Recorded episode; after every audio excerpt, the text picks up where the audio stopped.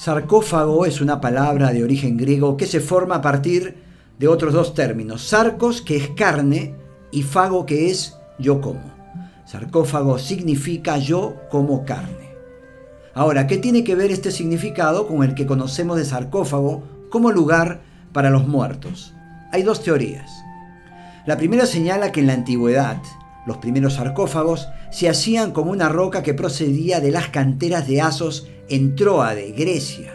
Esa roca tenía la propiedad de consumir a los cuerpos rápidamente, es decir, de comerse a los cuerpos.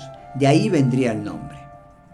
La segunda teoría dice que antiguamente los hombres consumíamos carne humana y que era muy rica.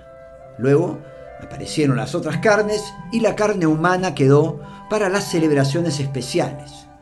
Posteriormente, solo se usaba como ofrenda para los dioses. De ahí el significado de sarcófago, yo como carne porque los dioses se comían el cuerpo. La fantástica etimología.